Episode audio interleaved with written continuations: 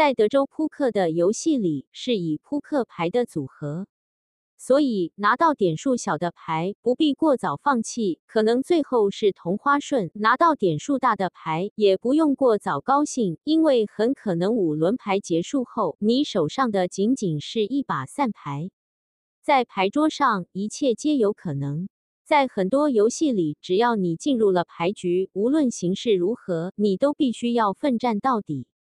但是德州扑克不同，在发牌的过程中，玩家是可以随时退出该局、盖牌放弃的，然后再参与到下一轮游戏中。而这个游戏规则对玩家的 EQ 就有更高的要求了。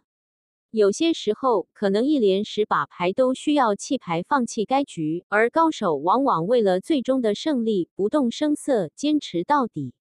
在德州扑克里有一句名言：胜利不是来自于对手的多犯错，而是来自于你的少犯错。开云体育最权威的博彩游戏娱乐平台，只需几块钱就能畅玩德州扑克。